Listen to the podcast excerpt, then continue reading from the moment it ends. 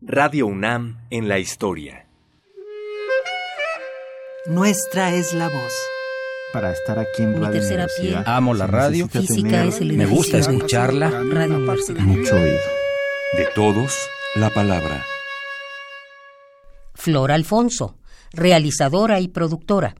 Testimonio de la serie Los que hacemos la radio, 1997.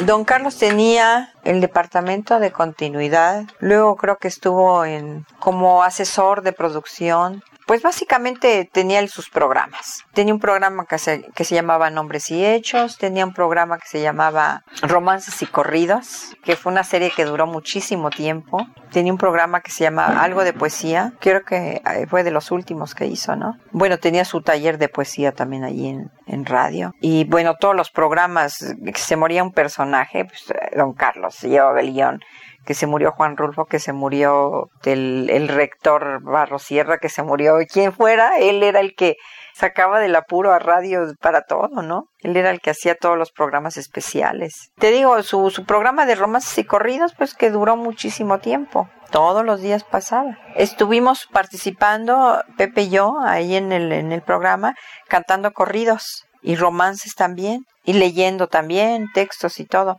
eh, estuvimos muy, mm, bastante tiempo colaborando porque él nos daba los, los corridos y los musicalizábamos y una línea de los romances y los corridos. También hacía, eh, y creo que hizo muchos de teatro, don Carlos. Pues es que don Carlos, yo creo que ahí en la fonoteca es- está lleno de, de trabajos de don Carlos, ¿no? Me imagino. Allá en de ver tesoros, ser- sería fascinante entrar a escuchar así todas esas series que se hicieron en esa época.